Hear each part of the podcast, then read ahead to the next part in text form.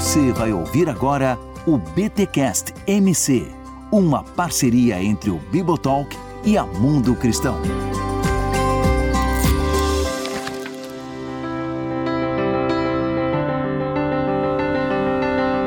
Muito bem, muito bem, muito bem. Começa mais um BTcast MC, o de número 25. Eu sou o Rodrigo Bibo e imitar a Jesus é ter a espiritualidade de Jesus. E eu sou Cacau Marques, e se até Jesus orou, amigo, como é que você acha que você vai enfrentar essa vida sem orar, hein? Me fala. Ó, crente. E eu sou o Thiago Abdala. Jesus é tanto a base como o nosso modelo de espiritualidade verdadeira. Olha aí. E este episódio que chega até vocês graças à editora Mundo Cristão, que tem o selo Curadoria Sementes, que tem como prioridade lançar autores nacionais e obras assim que são naquela medida certa para você que às vezes não tem muito tempo, mas sabe da importância de ler bons livros. A Curadoria Semente é isso. São livretos, posso dizer que são livretos? Com certeza. Livretos no tamanho, não no valor, hein? Exato, livretos no Valiosa. tamanho e É. no- no- na acessibilidade monetária. Né? Isso é muito legal também. No preço, mas não no valor. Ah, meu Deus, o que, que é isso? O que, que é isso, Cacau? O Cacau quer lançar um livro na Curadoria Sementes. E vou falar mais uma coisa. Você acabou de transformar em brasileiro o pastor português mais brasileiro que existe, que é o Thiago Cavaco, né? Verdade. Ele, um dos livros da curadoria Ah, dele, né? É, um dos Verdade, livros é dele. verdade. Ele já tem até livro sobre o Brasil, então tá pronto, tá excelente. Pronto, ele convida o Iago também pra ir lá e tá, inclusive, sucesso da Mundo Cristão aí também com Fogo no Parquinho e já planejando a continuação Fogo no Quartinho.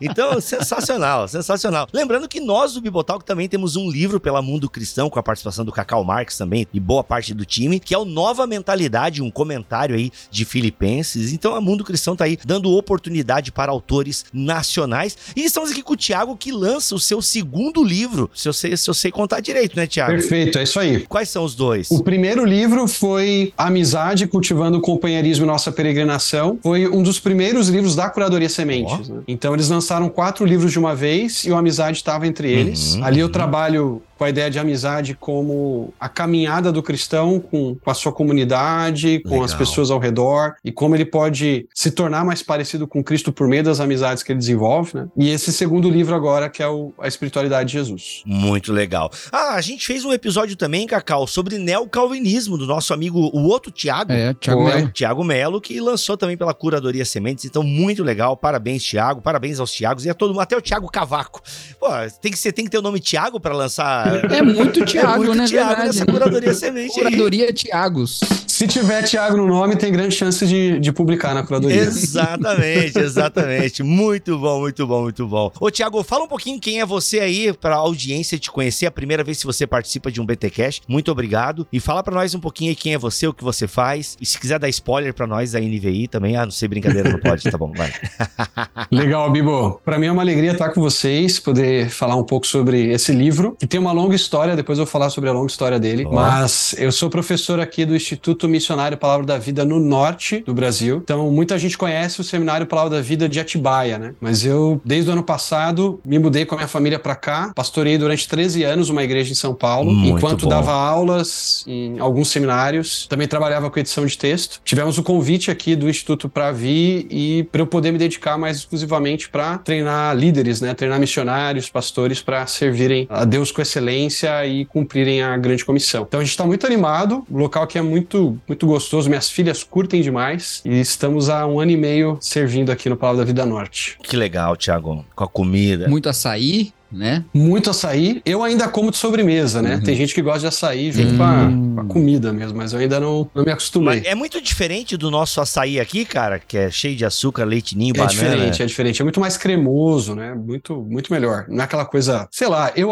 em São Paulo eu tinha a impressão que eu tava comendo barro, sabe? Aqui eu tenho a impressão que eu tô comendo açaí de verdade, né? Vamos lá, um BTD no Pará, hein, cara? Opa, bora marcar pra cá.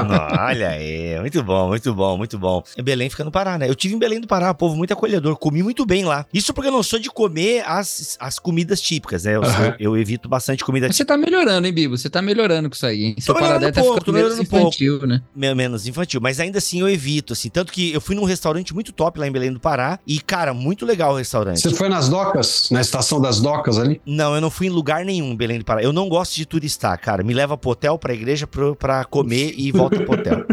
Eu durmo, daí, mano, é muito bom dormir. Eu faço, durmo à tarde, assim, coisa que eu não consigo fazer em casa. Então eu aproveito pra fazer nas viagens. Fica a dica, né? Fica a dica. Não, não, eu, e o pessoal pergunta mesmo, ah, tu quer conhecer? Não, obrigado, olha, a gente não leva por mal, eu quero, se der pra voltar pro hotel, eu agradeço. Aí já atualizo as minhas séries também, enfim. Mas, cara, aí, te, assim, tinha umas, muita comida. Eu comi um peixe típico lá de Belém do Pará, da água de lá mesmo, realmente O muito. filhote. Ai, mano, nossa. Ou tambaqui. Tambaqui, parece mais com tambaqui. Acho que esse nome aí tá mais perto. Uhum. E muito gostoso, bem temperado e tal. Só que, mano, tinha uns, uns caldos lá que eu, daí eu não tive coragem, entendeu? Aí Ficou só no peixe rolou, mesmo, tal. Fiquei só no peixe e à tarde e à noite uma churrascaria top Opa. lá. Ô, muito legal, mano. Você vai no freezer escolher o corte. Achei um Ó. conceito muito legal, cara. Enfim, culinária lá, gostei pra caramba mesmo. Sensacional. Mas nós estamos aqui para falar da carne. Estamos aqui para falar do antídoto contra a carne, do espírito. Estamos aqui para falar sobre a espiritualidade de Jesus. E eu acho muito legal, Thiago, pensar esse conceito, porque a gente, de alguma forma, quando fala de espiritualidade de Jesus, a gente aproxima Jesus da gente. É legal a gente pensar, porque é óbvio que Jesus é Deus e ele é, né, o super-homem, né? O grande, o grande Uhum. homem, o grande profeta, legislador. E, e ele realmente tem que ser visto, né? Como o filho do homem, o filho de Deus, como o próprio Deus, o Emanuel. E, e a gente tem que manter isso tudo diante de nós quando falamos sobre Jesus. Uhum. É interessante também pensarmos Jesus como homem, como a canção do Estênio Márcios, né? Alguém como eu, né? A- a melhor música, meu Deus, que fala. Se você nunca ouviu alguém como eu, ouça que, olha, que teologia sobre a humanidade de Cristo ali. E é muito legal pensar também a espiritualidade de Jesus como aquele que cultivou uma espiritualidade, né? Então eu queria que tu falasse um pouquinho pra gente começar esse papo, como tu teve essa ideia de falar da espiritualidade de Jesus, né? O que que você entende por espiritualidade Uhum. e como é que você foi buscar e por que foi buscar isso em Jesus? A história do livro é bem antiga, ela vai começar lá em 2007, quando eu comecei uma exposição do Evangelho de Marcos na igreja, que foi terminar lá para janeiro de 2011. Então foram três anos e meio pregando o Evangelho de Marcos, obviamente com mensagens avulsas, né, para o pessoal conseguir chegar até o final comigo. À medida que eu estudava o Evangelho de Marcos, eu percebi a maneira como o Evangelho retrata Jesus é com uma espiritualidade muito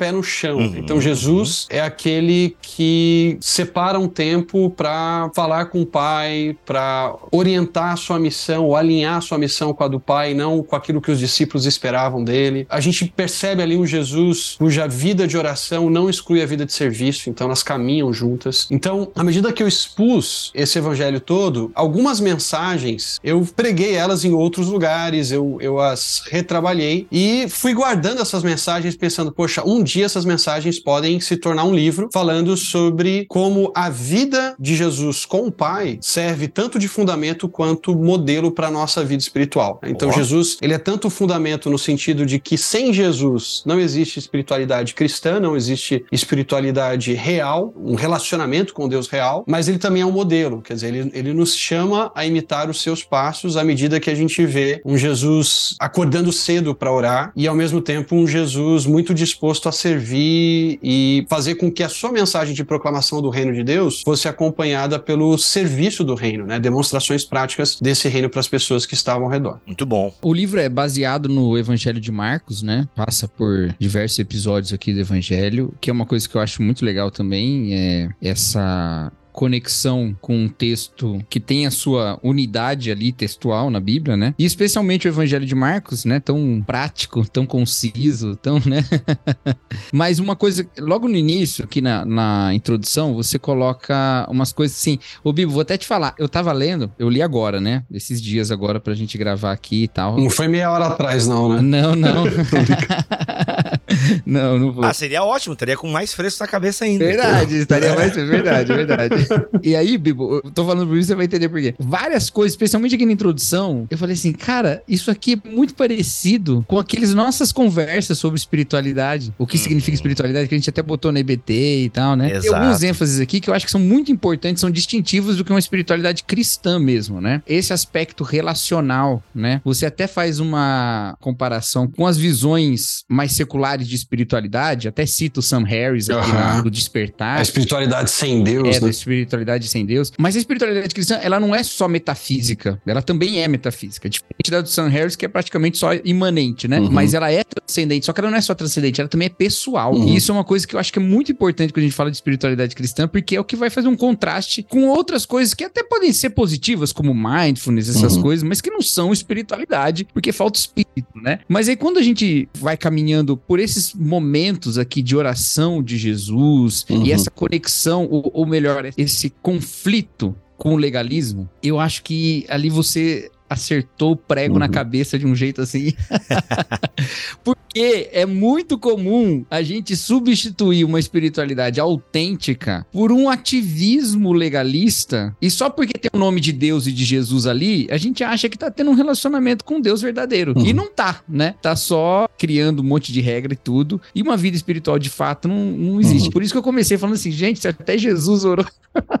Essa questão da oração é interessante, né? Porque se você pega, por exemplo, o Evangelho de Marcos, Jesus ele aparece orando três vezes no Evangelho de Marcos. A primeira é uma das passagens que eu trabalho, que é justamente aquele ministério super intenso na Galiléia. Ele começa a ganhar popularidade e ele prega na sinagoga, expulsa demônio, cura a sogra de Pedro. Depois, no final de sábado, todo mundo vai atrás de Jesus, onde Jesus estava para receber cura e tudo mais. E no dia seguinte ele acorda cedo para orar. Parece que essa questão da fama e da popularidade ameaçava, num certo sentido, o, o, principal foco da missão de Jesus. Então Jesus ele acorda cedo, vai para um lugar bem retirado, onde os discípulos têm dificuldade, inclusive, para encontrá-lo, para que ele possa manter o seu foco alinhado com o do Pai. Porque para Pedro e para os discípulos ele tinha que continuar ali em Cafarnaum, trabalhando em Cafarnaum, e na verdade Jesus tinha outras comunidades para alcançar na Galileia. Quando a gente olha mais para frente também na, na, multiplicação de pães e peixes, era um momento de, de grande popularidade, eles separam o tempo com o pai, e depois o Getsemane, onde ele sabia que aquele cálice da morte seria extremamente duro de enfrentar, angustiante, mas ele está disposto a submeter a sua vontade à vontade do pai. Então, é muito interessante observar como a oração na vida de Jesus não é uma listinha de pedidos que ele chega para Jesus como se fosse uma espécie de Jaime do Sucutang, sabe? Do, do, do mordomo tá aqui, ó, né? Jaime, o menino está com sede, né? Não, é, é, é, é realmente relacionamento, né? É realmente comunhão com Deus. Então, então isso me chamou a atenção.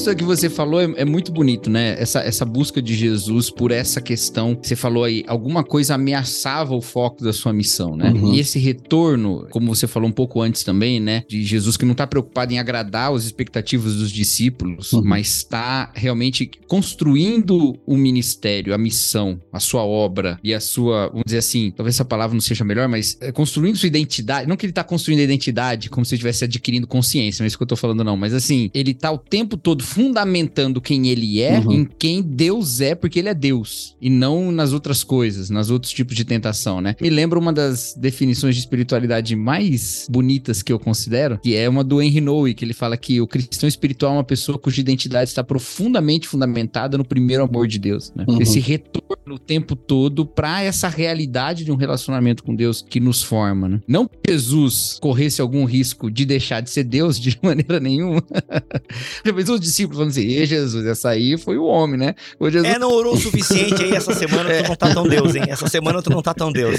Mas é, é o que o Tiago falou: é a base e é o modelo, né? Uhum. É a uhum. base, inclusive, base pela obra de, de reconciliação que ele uhum. efetua, né? Mas é o modelo também, porque é nele que a gente encontra a forma perfeita de prática de espiritualidade também. Não só a, a, a realidade da espiritualidade, mas o jeito de viver ela uhum. também. Né? É muito louco porque Jesus poderia ser alguém que dissesse dissesse, faz aí entendeu? Faça o que eu digo, porque uhum. ele é uhum. Deus. Ele poderia assim, mas não, ele ainda fala, faça o que eu digo e faça o que eu faço, né? Isso imprime algo nos discípulos, porque Paulo vai depois dizer, olha, sejam meus imitadores, como eu sou de Cristo. É. E aí eu lembro que uma vez eu tava ouvindo também um pastor pregar, não lembro quem, e ele falou uma parada assim que a gente utiliza, pelo menos é muito comum em algumas conversas, né, com membros da igreja e tal, devido aos maus testemunhos de líderes, a gente fala muito isso, cara, olha para Jesus, né? Tem que olhar para Jesus e tal. E o convite bíblico é óbvio nós olharmos para o autor e consumador da nossa fé, né? O autor dos Hebreus vai deixar isso muito claro. Mas tem também o convite bíblico de nós, né, como Paulo fala, né? Que imita a Cristo. Olha, me imitem porque eu imito a Cristo. Então há um convite também na espiritualidade ela ser demonstrativa. E isso não é ser farisaico, porque Jesus deixa muito claro na sua espiritualidade como a hipocrisia dos fariseus ela é problemática. De alguns fariseus, né? Jesus não joga todo o movimento no lixo. Então não é uma espiritualidade circense, que é o termo que a gente gosta de utilizar aqui no Bibotalk, né? Uhum. Não é uma espiritualidade circense que faz para aparecer e receber aplausos. Entretanto, a espiritualidade cristã, no meu ponto de vista, ela é demonstrada. E há um convite para nós demonstrarmos as nossas obras, né? A nossa espiritualidade como a casa que é colocada sobre o monte e tal. Então, uhum. e aí, como é que a gente discerne isso, né? Como é que a gente não cai num ativismo? Porque quem cai no ativismo religioso, muitas vezes, pode ter certeza, uma das motivações dessa pessoa foi querer agradar a Deus e fazer algo pro reino de Deus. Como é que a gente equilibra isso, sabe? É a pergunta que eu até ia fazer para vocês lá atrás. Parece que o ponto principal é entender então Jesus como fundamento. Então, eu preciso entender que eu não consigo agradar a Deus, eu não consigo ver o tipo de vida que Deus espera de mim se antes de tudo eu não tiver um encontro real com Cristo e me render a Ele. Exato. Então, no terceiro capítulo, eu falo sobre Jesus conversando com os discípulos ali em Marcos 10 e Tiago e João estão interessados, né? Olha, um quer sentar à direita dele, outro à esquerda. Jesus falando de morte, de rejeição, de zombaria em Jerusalém. Eles estão preocupados em que lugar eles vão ocupar durante o reino do Messias. Ali, quando Jesus fala sobre o, o primeiro ser escravo de todos, na sequência ele fala: olha, porque o filho do homem não veio para ser servido, mas para servir da sua vida em resgate de muitos. Então, o, o, meu ponto ali é que Jesus precisa, antes de tudo, nos libertar, nos resgatar do nosso egoísmo, para que a nossa espiritualidade seja, então, centrada em Deus e de Deus na direção do próximo. Eu só consigo servir como Jesus serviu experimentando o serviço dele na minha vida, quer dizer, experimentando a redenção dele, uhum. experimentando a salvação dele, reconhecendo que Jesus me liberta tanto do orgulho quanto do egoísmo. Porque o egoísmo eu estou centrado em mim, buscando os meus interesses, o orgulho me acho superior aos outros. E, e quando Jesus fala, olha, eu vim para servir da minha vida em resgate, ele está dizendo, olha, eu vim para libertar vocês desse egoísmo e desse orgulho. Vocês querem ser os primeiros, vocês querem ter reconhecimento. Né? Ele cita os, o, o, exemplo das autoridades da época. As autoridades da época, elas tiranizavam as pessoas. As autoridades das, da época usavam as pessoas para os seus próprios interesses. Ele fala, não, no, no reino de Deus, a lógica se inverte. Mas para eu poder entender essa lógica invertida, eu preciso entender aquilo que o próprio Deus homem veio fazer. Me libertar do egoísmo, do orgulho, para poder servir a Deus de um modo sincero. Né? Então, precisa passar pelo relacionamento com Cristo para que isso não se torne uma imitação farisaica. Por outro lado, é muito interessante observar na maneira como nós educamos os nossos filhos. Né? Quer dizer, eu posso passar uma série de instruções para as minhas filhas, fazer devocional com elas, falar sobre a beleza da criação. Esses dias a gente estava passeando e, e pensando sobre como Deus é perfeito naquilo que ele faz, mas elas também estão olhando para mim. Então eu ensino minhas filhas muito pelo modelo. Elas veem o pai delas orando, veem o pai delas buscando a Deus. Aquilo que ele diz é algo só imposto sobre elas ou elas percebem isso como sendo uma realidade para mim. Então, Jesus como nosso modelo também é importante porque ao olharmos para a vida de oração e de serviço de Jesus, a gente vai como aquela menina que está aprendendo a dançar balé. Ela está olhando para a professora, imitando os, os, passos da professora, os movimentos da professora para poder uh, dançar balé da forma correta, né? Jesus é esse mestre que nos mostra a direção, que nos mostra o, o modelo para que nós sejamos capazes de segui-lo à medida que entendemos que não conseguimos fazer o que ele espera de nós nas nossas forças. Esse, inclusive, é o último capítulo do livro. Voltando nesse capítulo 3 que você falou, eu gostei que você fez uma relação dessa visão sobre os que governam, né? Porque é comum a gente ler esse texto de Marcos 10, que é um dos textos que moram no meu coração. A gente tem aqueles textos que nossa cabeça fica voltando o tempo todo, né? Uhum. Esse é um dos meus. Eu adoro Marcos 10, eu gosto muito desse texto. Mas é comum a gente voltar e pensar nos que têm autoridade e pensar só em, em esferas de poder institucional, governamental, né? E aí tem um parágrafo aqui nesse capítulo 3 que na hora que, que eu li, eu falei, cara, ele fez uma conexão aqui que geralmente talvez as pessoas não vão muito a esse texto para buscar, que é esses conflitos que aparecem até mesmo por orgulho em, em redes sociais, né? Pois invadem até o ministério pastoral e você fala, é uma hora ali que você dá uma. Dá uma, dá uma cajadada forte. É, Não, lê pra nós aí, lê pra nós Não, aí. vou ler, tá aqui, tá aberto. Diz assim: pastores e estudantes de teologia se digladiam no Twitter e no Facebook para defender suas ideias ou perspectivas teológicas e o fazem com palavras que ofendem seus irmãos em Cristo em uma atitude completamente oposta à do Salvador, que em amor e graça se entregou por eles. Não é a primeira coisa que a gente pensa quando lê Marcos 10 e Jesus falando do poder, Uhum. mas no final é exatamente o que estava acontecendo ali. Porque o que estava acontecendo entre os discípulos? Quem é o maior entre nós? Quem é mais importante? Quem tem mais seguidores? Quem tem mais curtidas? Quem ganhou o debate? Exatamente. É. foi, foi uma aplicação muito boa. E, e o livro é cheio de. Deixa eu até falar para os ouvintes, né? O livro, ele é cheio dessas conexões. Acho que também por ser essa característica do púlpito, né, Tiago? Tem um interlocutor à frente da gente, né? Tem, um- tem uma plateia ali ouvindo, né? Então as conexões são do mundo aqui, né? O tempo todo tem esse, esse fio sendo puxado para a realidade presente, que é uma coisa que dá um sabor muito legal também pro livro aqui. Uhum. E isso é muito legal. No capítulo 3 tem um outro trechinho, até acho que para inserir um pouco esse contexto aí que o Cacau estava mencionando, lá na página 41 que eu falo assim: cristãos tratam como inimigos aqueles que deveriam chamar de irmãos e humilham aqueles a quem deveriam servir em amor. É logo a frase seguinte Então- que eu parei antes.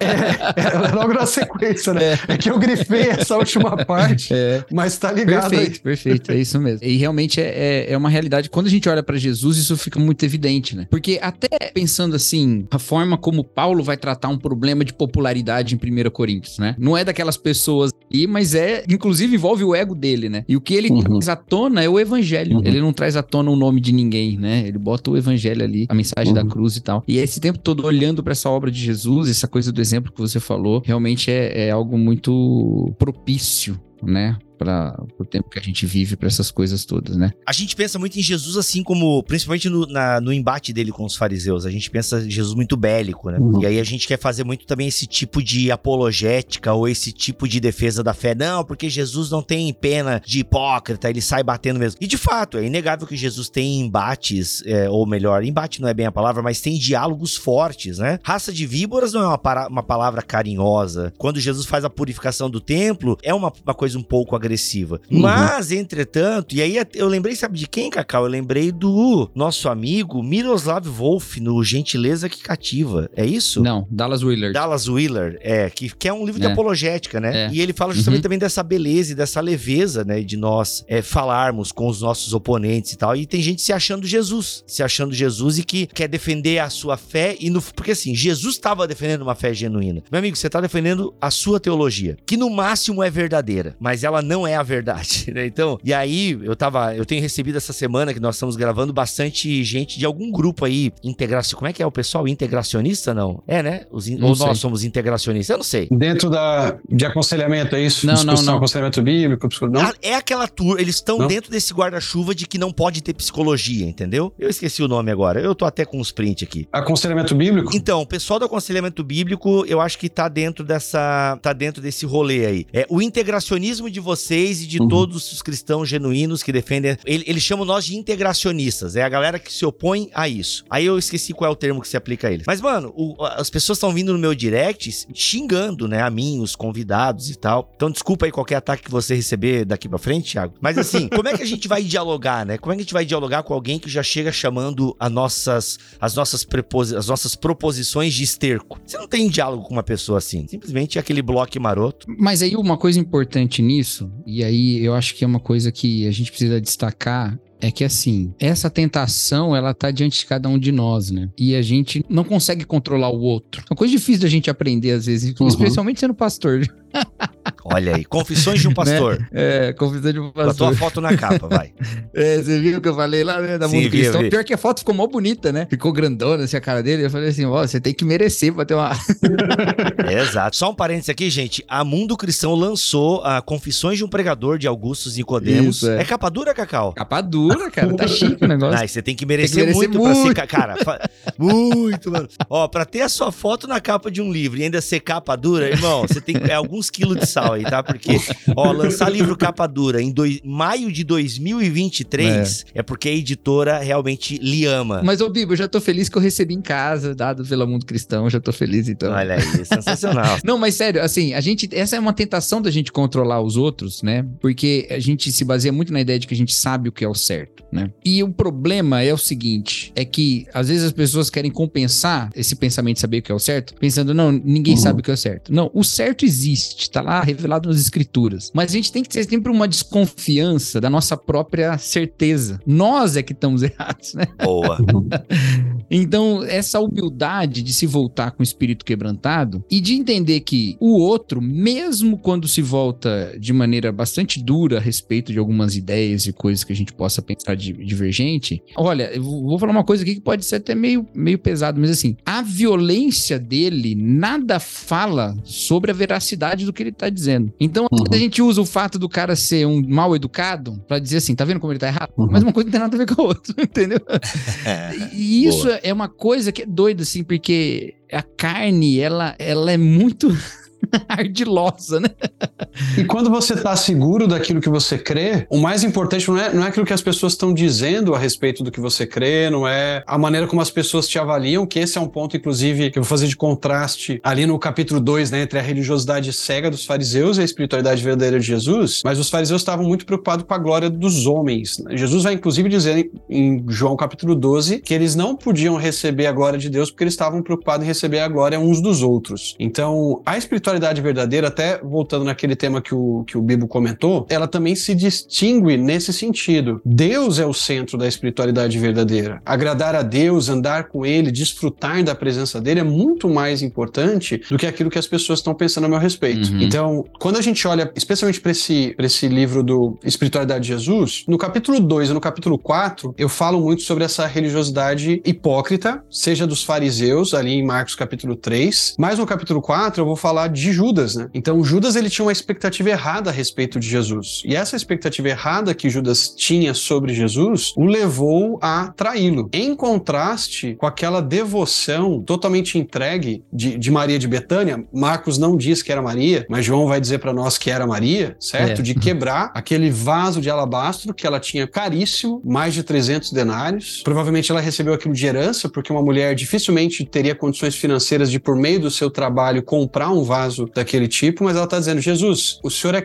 é a pessoa mais importante para mim. Não existe ninguém de maior valor do que o Senhor. E essa devoção dela a Jesus, essa devoção extravagante a Jesus, gera críticas. Então, aqueles que estão ao redor vão, vão criticá-la. Poxa, ela podia vender esse vaso e, e ajudar os pobres. Né? E esse é um ponto que eu também vou destacar no, no, no livro, que geralmente uma devoção moderada a Jesus não incomoda as pessoas, mas uma devoção radical, uma devoção que reconhece reconhece o valor supremo de Jesus vai incomodar e vai gerar críticas. E a gente tá, tem que estar tá disposto a, a recebê-las por amor a Cristo, independentemente do que aconteça como, como resultado disso. Né? Tiago, tu usou agora duas palavras em contraponto: moderado e radical. E uhum. nessa tua fala, o moderado ficou meio assim aquela espiritualidade mais relax e tal, e o radical como algo positivo, uma espiritualidade mais radical. Eu queria que tu explicasse um pouco isso, porque às vezes o termo radical e o moderado, eu mesmo já utilizei o moderado como coisa boa e o radical como coisa ruim. Então eu queria que tu explicasse o que que tem na tua mente quando tu fala isso de espiritualidade moderada e espiritualidade radical. Porque às vezes as pessoas, elas são radicais com algumas coisas que, poxa, né, vamos moderar um pouco mais aí. Mas enfim, eu queria que dentro do teu universo teológico, de como tu olhou para a espiritualidade de Jesus a partir do evangelho de Marcos, o que que tu quer dizer com moderado, espiritualidade moderada e espiritualidade espiritualidade radical. Acho que é uma, é, é uma distinção importante a gente fazer aqui. E é importante a gente pensar nessa espiritualidade radical que eu tô comentando a partir do evangelho, né? Então, às vezes a gente tem uma ideia de radical como alguém que está disposto a machucar o próximo, ou alguém que está disposto a agredir o outro para defender a sua posição ou para mostrar que ele está certo e o outro errado. Mas quando eu falo de espiritualidade radical, eu até vou ler um trechinho do livro em que comento, eu aplico essa questão do amor de Maria por Jesus. Né? Então, lá na página 63, nesse capítulo que eu faço o contraste entre a discípula anônima, porque ela não, não tem o seu nome mencionado em Marcos, e Judas, eu digo o seguinte: Jesus quer ser o número um do nosso coração, o rei a quem nos submetemos, o Deus a quem adoramos. Vamos ungir Cristo como nosso soberano, beijá-lo com um beijo de fidelidade. Ele derramou sua alma até a morte por nós. Será que um frasco de perfume é precioso demais para derramar sobre ele? Então, quando eu falo de espiritualidade radical, eu estou falando de um compromisso com Jesus que está disposto até mesmo a sofrer por amor a Jesus, que está disposto a amar o meu próximo com ações, com expressões de serviço que podem até mesmo me diminuir diante dos outros, porque a espiritualidade radical de Jesus, ela conjuga, ela conjuga, perdão, amor e verdade, as duas coisas caminham juntas. Então não é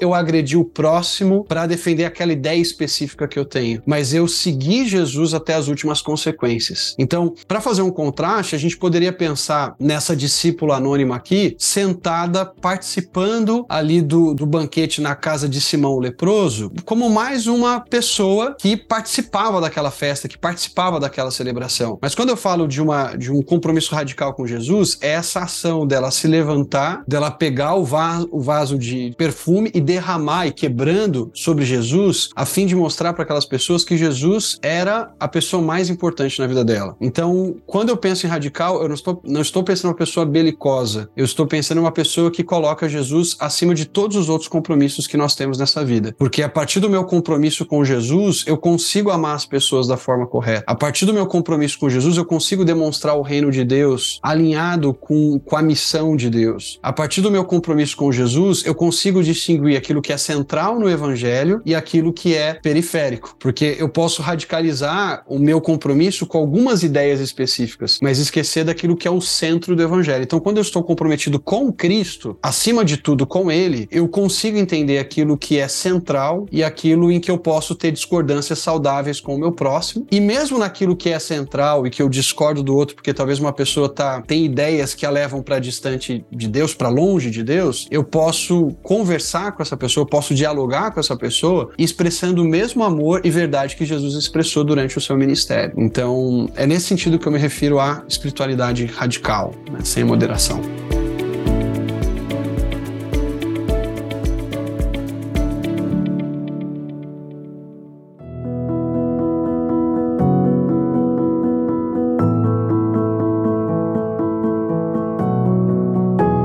Nesse episódio aí, muito realmente tocante, gostei dessa abordagem da questão da, dessa radicalidade humilde dela, né? Ali tem uma fala de Judas, né? Sobre a respeito dos pobres, né? E Jesus vai falar, os pobres sempre vão ter entre vocês e tal. E você também coloca no capítulo 2 a questão do jejum de Isaías, onde você está comparando ali uma espiritualidade autêntica e uma inautêntica, né? A de Jesus autêntica uhum. e a inautêntica essa uhum. da hipocrisia, né? Que é uma coisa curiosa, porque Judas parece puxar um pouco a corda ali para dizer assim, ó, oh, gente, os pobres, né? Os discípulos ali meio que concordam com aquilo, né? Uhum. É, você até bota no livro que, surpreendentemente, ele se põe contra a mulher que tá adorando o mestre, né? Ele se, ele se, desse discurso de que, não, porque isso aí daria para E aí você fala lá que eram 300 denários, daria para alimentar 5 mil pessoas, uma coisa assim, né? Então era realmente muito pobre cuidado ali, né? É. Esse detalhe é interessante, né? Porque em Marcos 6 eram 200 denários isso, e alimentava é. mais de 5 mil pessoas, né? Aqui a gente tá falando de um, de um recipiente que custava 300 denários. 300, né? era mais ainda, né? É.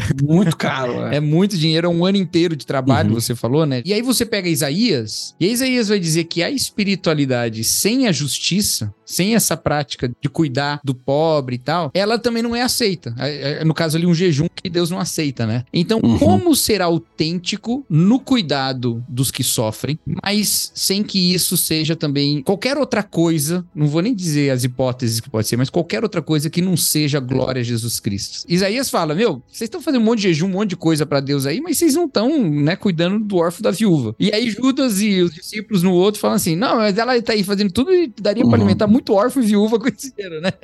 Então, como, como, qual que é o lugar da autenticidade entre esses extremos, entre esses limites, vamos dizer assim? Eu diria que, mais uma vez, Cacau, Jesus ele está no centro dessa autenticidade. Então, eu preciso entender, eu não vivo a minha espiritualidade ou a minha religião com o foco de ser avaliado pelos outros, mas eu vivo o relacionamento com Deus porque eu quero conhecê-lo de maneira mais profunda, porque eu entendo que esse relacionamento com Deus vai consequentemente afetar o meu relacionamento com o outro. Às vezes é difícil você andar em cima de uma, de uma corda fina, né? Porque tinha um professor que dizia, né, que a melhor maneira de andar sobre uma corda fina é sendo um bom equilibrista. Então, às vezes você vai ter que realmente saber conjugar vida de oração e vida de serviço. E a nossa tendência é, vivendo num mundo caído, a gente vai acabar ou enfatizando mais um aspecto ou outro, mas à medida que olhamos para Jesus, andamos com Jesus, a gente vai crescendo também em maturidade para entender esse equilíbrio. Não, agora eu preciso dar atenção àquela pessoa. Né? Aquela pessoa está sofrendo ou aquela pessoa precisa de uma ajuda minha. Eu vou parar, talvez compromissos que eu tenho hoje, para dedicar um tempo para consolar aquela pessoa, para trazer algum tipo de encorajamento que ela está precisando. Em outros momentos entender, não, agora eu preciso me retirar, preciso ter um tempo com Deus, porque não adianta eu servir intensamente os outros se antes de tudo eu não estou permanecendo em Cristo. Né? Eu acho que esse é um ponto que Jesus também vai tocar, por exemplo, em João capítulo 15. Né? É necessário que os discípulos permaneçam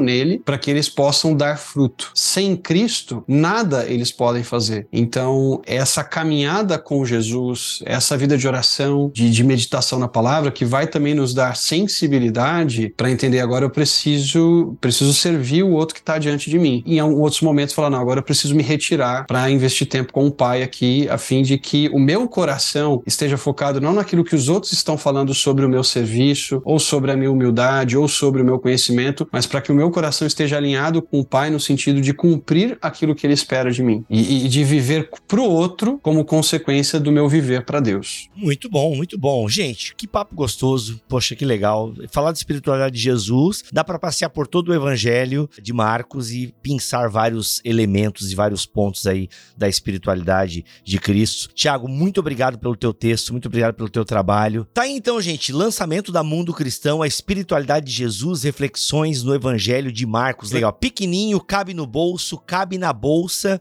e cabe no seu bolso. Olha aí.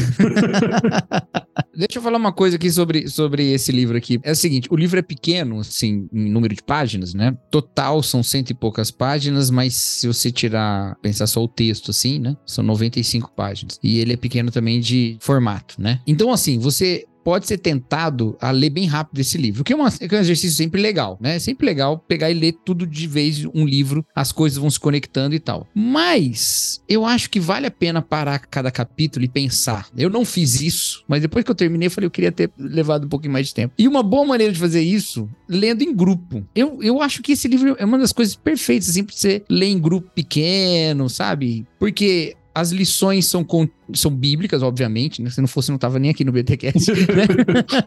são bíblicas, mas não só são bíblicas, elas são aplicadas, elas são tranquilas de entender, mas elas desenvolvem uma série de aplicações que se dariam, funcionam muito bem em contextos variados, né? Então, acho que seria uma maneira de enriquecer a leitura, conversar sobre cada capítulo. Então, são seis capítulos, seis encontros aí do seu grupo pequeno, cada encontro um capítulozinho pequenininho, dá para ler durante a semana aí, ó, tranquilo. Na próxima reunião vocês conversam. Eu acho que vai ser muito rico. E todo ele em cima do Evangelho de Marcos, que é uma delícia de texto também, né? é, isso é muito legal, porque estuda a Bíblia, né? Você tem ali a uhum. Bíblia Sagrada, você tem uma reflexão em cima do texto bíblico. Cacau, legal, gostei da sua indicação para esse livro aí, para grupo pequeno. O pessoal vive me perguntando, cara, material para grupo pequeno, material para grupo pequeno. Clube tá aí, de ó. leitura, né? Clube de, é, leitura. clube de leitura. Isso. É. Exato. Porque exato. clube de leitura tem um problema. A gente tentou fazer um clube de leitura do Justiça Generosa lá do Keller uma vez, uns anos atrás, e o, problema foi por capítulo, e aí a gente parou no meio. Mas quando o livro é menorzinho, vocês podem marcar assim, não, já vamos, daqui duas semanas a gente conversa dois, três capítulos. Depois... E olha só, gente, abri a Amazon aqui e eu não vou falar o valor porque o preço pode flutuar um pouco, mas olha só, o livro cópia física, capa comum, tá menos de 30 reais e o Kindle tá menos de 10 reais, né? O EPUB ali para você ler no seu Kindle. Então fica aí a dica de Cacau Marques para utilizar esse livro em clubes de leitura ou grupos pequenos, muito legal mesmo. Cacau, obrigado pela tua participação aqui neste BTcast. Tamo junto. Valeu, brigadão, Deus abençoe. Valeu, Thiago, prazerzão te conhecer. Deus continue te abençoando aí seu ministério, sua missão aí e também seus escritos. Que nós sejamos abençoados por mais obras vindas da sua pena aí. Amém, amém. Muito obrigado pelo convite. Para mim é uma honra e alegria estar aqui com Legal, vocês. valeu, Tiagão. É isso, Vamos- gente. Vou... Vamos seguir Jesus juntos aí. Sempre. Amém. Sem, sem os irmãos não tem como seguir Jesus, né? Que até Jesus chamou três pra orar junto com ele, olha aí. Pessoal, voltamos com o BTcast Mundo Cristão no mês que vem, trazendo aí mais alguma obra legal, impactante da editora pra vocês. Mas o BTcast tem semana que vem já aqui. E eu e o Cacau toda sexta-feira no BT Papo, tá bom? Aliás, o Cacau a gente não falou nada aqui, mas o Cacau é autor do Mundo Cristão também aí. Mas esse aí a gente falou bastante do BT Papo lá, tá bom? Deus abençoe e até a próxima, se ele quiser assim permitir. Fiquem todos na paz do Senhor Jesus.